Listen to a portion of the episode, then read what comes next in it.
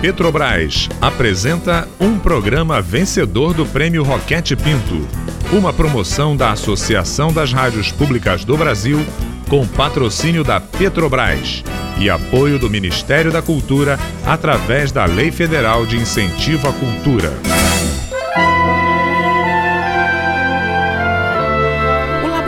aberto de interatividade da UFSCar, tenho o prazer de convidá-los para ouvir, a partir de agora, a radiodramaturgia Verdades Inventadas. Liberte sua imaginação e abra seus ouvidos para participar das aventuras de Laura e de suas experiências imaginárias.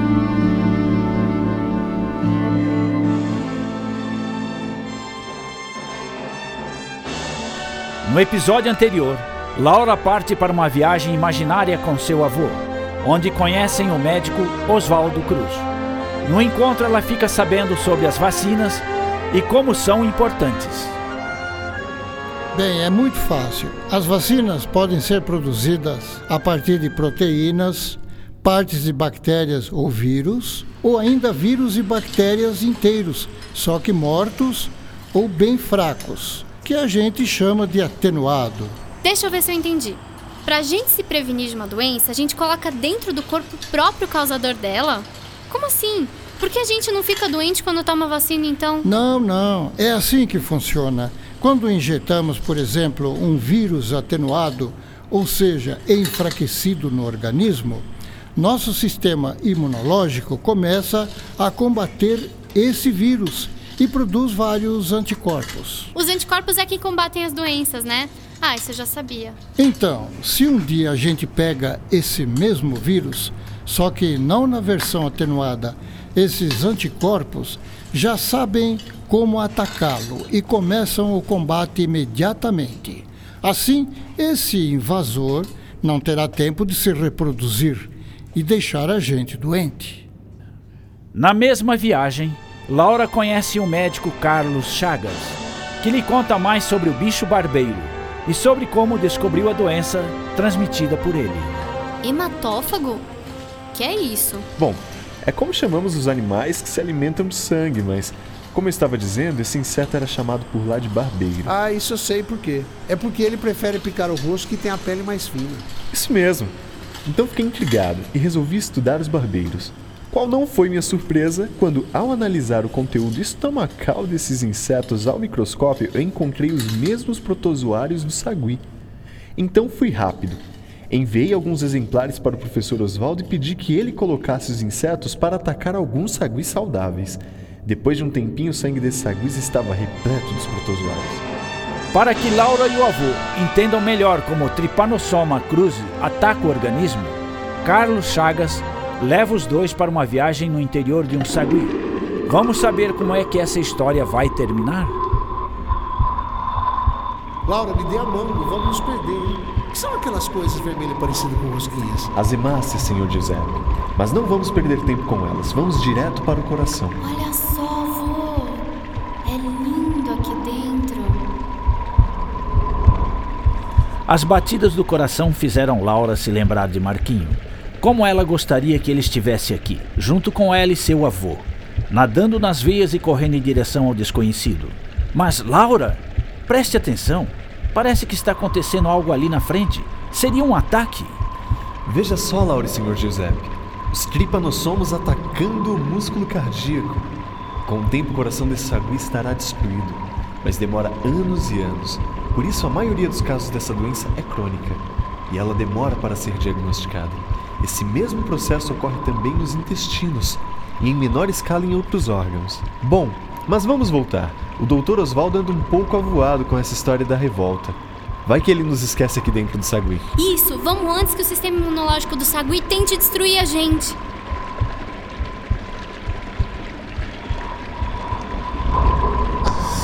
Pronto. Podemos voltar ao tamanho normal. Gritaria, engarrafamento de trânsito. Que aventura, doutor Oswaldo. O senhor deveria experimentar. Ah, meu caro Giuseppe, quem é que iria tirar o sangue do macaco para me resgatar? Públicos e privados, árvores derrubadas. O povo do Rio de Janeiro se revolta.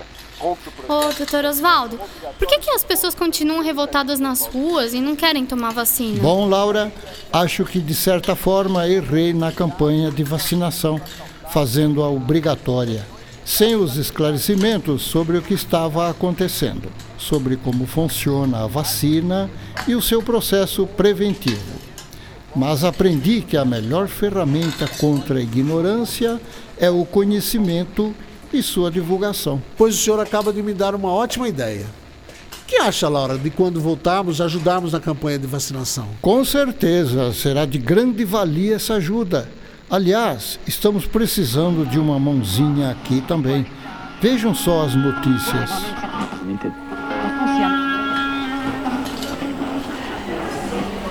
Então é isso, seu Giuseppe. Está tudo certinho com o senhor.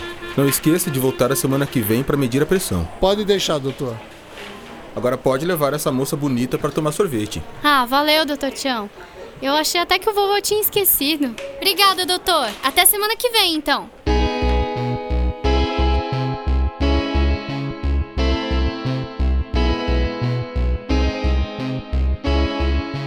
No caminho da sorveteria, avô e neta falavam sobre a importância das campanhas de vacinação e de como o esclarecimento da população é fundamental para as campanhas de saúde pública. Seu Giuseppe pensava consigo mesmo: será que minha neta será médica? Quando passaram em frente a uma barbearia. Preciso lembrar de passar no barbeiro na semana que vem. Ah, avô, depois você pensa nisso. Eu só consigo pensar no sorvete gostoso que eu vou tomar. Já pensou se o Carlos Chaga tivesse deixado o barbeiro para depois também? Laura calou-se por um instante e fez uma cara de espanto. Vendo a reação da menina, o avô deu uma piscadinha e um sorriso. Laura entendeu. O avô também era bom de imaginação. Ah, e antes que acabe o episódio, o sorvete que os dois escolheram foi de morango. Se você quer saber mais sobre as verdades inventadas da Laura, entre no seu blog e acompanhe por lá os textos de nossa querida personagem em suas reflexões sobre suas experiências imaginárias e os personagens que encontrará ao longo da nossa radionovela.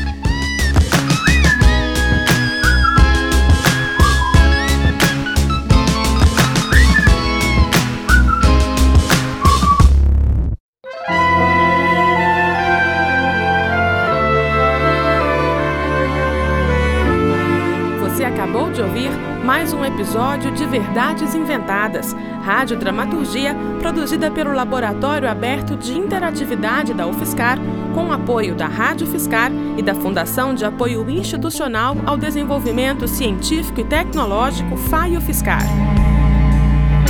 Roteiro: Maite Bertolini e Tárcio Fabrício. Revisão: Adilson de Oliveira e Mariana Petzo. Produção: Mário Righetti. Desenho de som e edição: Daniel Roviriego. Direção: Maite Bertolini e Mário Righetti. Larissa Cardoso é a Laura. Matheus Chiarati é o Marquinho. Norberto Carias faz a voz do narrador e grande elenco. Saiba mais sobre as experiências imaginárias de Laura visitando o seu blog viagensdalaura.wordpress.com.